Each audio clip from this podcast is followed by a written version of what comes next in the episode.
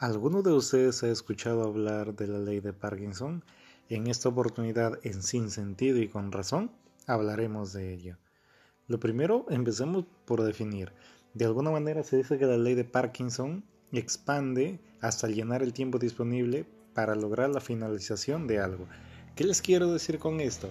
En que es muy común, no sé si se han dado cuenta, a que por ejemplo, si a ustedes les dan un mes para hacer un determinado trabajo, de lo que sea, em, ustedes tratan de terminarlo en un mes. Bueno, su cerebro y sus acciones hacen que se termine en un mes. Em, curiosamente, hay una investigación que se hizo y básicamente lo que adrede se hizo es que a cierto grupo de alumnos se les había dado un tiempo adicional, entre comillas, ya, para que terminen un trabajo. ¿Y qué creen? El trabajo lo terminaron justo cuando les habían dado ese tiempo adicional. A lo que voy yo es que de alguna manera el tener la ley de Parkinson es muy peligrosa. ¿Por qué? Porque si es que nosotros la adoptamos para nosotros tal cual, pues implicaría que nosotros vamos a empezar a procrastinar de una manera fenomenal.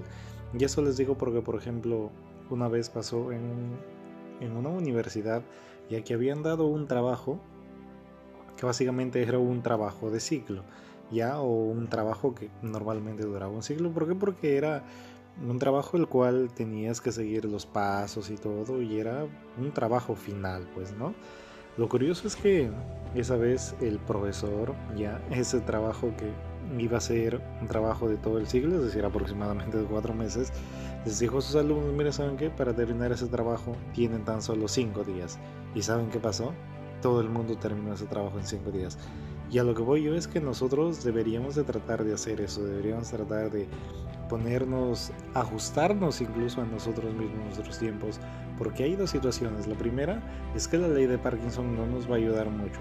Y la segunda, que todo el tiempo que nosotros perdemos, pues lamentablemente nunca, absolutamente nunca, lo vamos a recuperar. Dense cuenta que pasamos muchísimas horas mirando televisión, pasamos muchísimas horas en los videojuegos, pasamos muchísimas horas pegados en el celular.